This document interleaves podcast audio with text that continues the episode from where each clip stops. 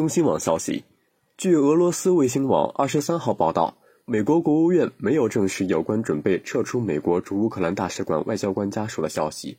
同时，美国国务院新闻处表示，美国公民不应期待乘坐政府出租的航班离开，而是乘坐商业航空公司的航班。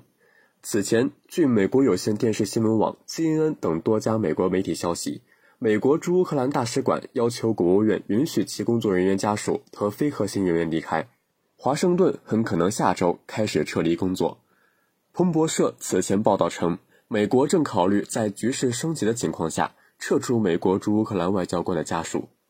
据俄罗斯卫星通讯社消息，美国国务院新闻处在被要求对媒体的相关报道进行评论时表示，目前就该问题没有任何可以透露的信息。美方称。我们向来制定安全局势恶化之时的应对计划。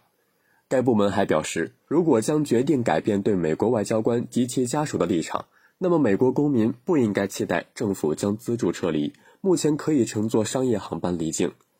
西方国家近期声称，俄罗斯在同乌克兰接壤的边境地区集结重兵，意图入侵乌克兰。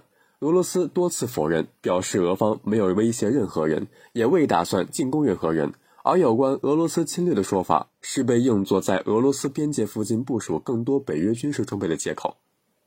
感谢收听《羊城晚报·广东头条》，我是主播张世杰。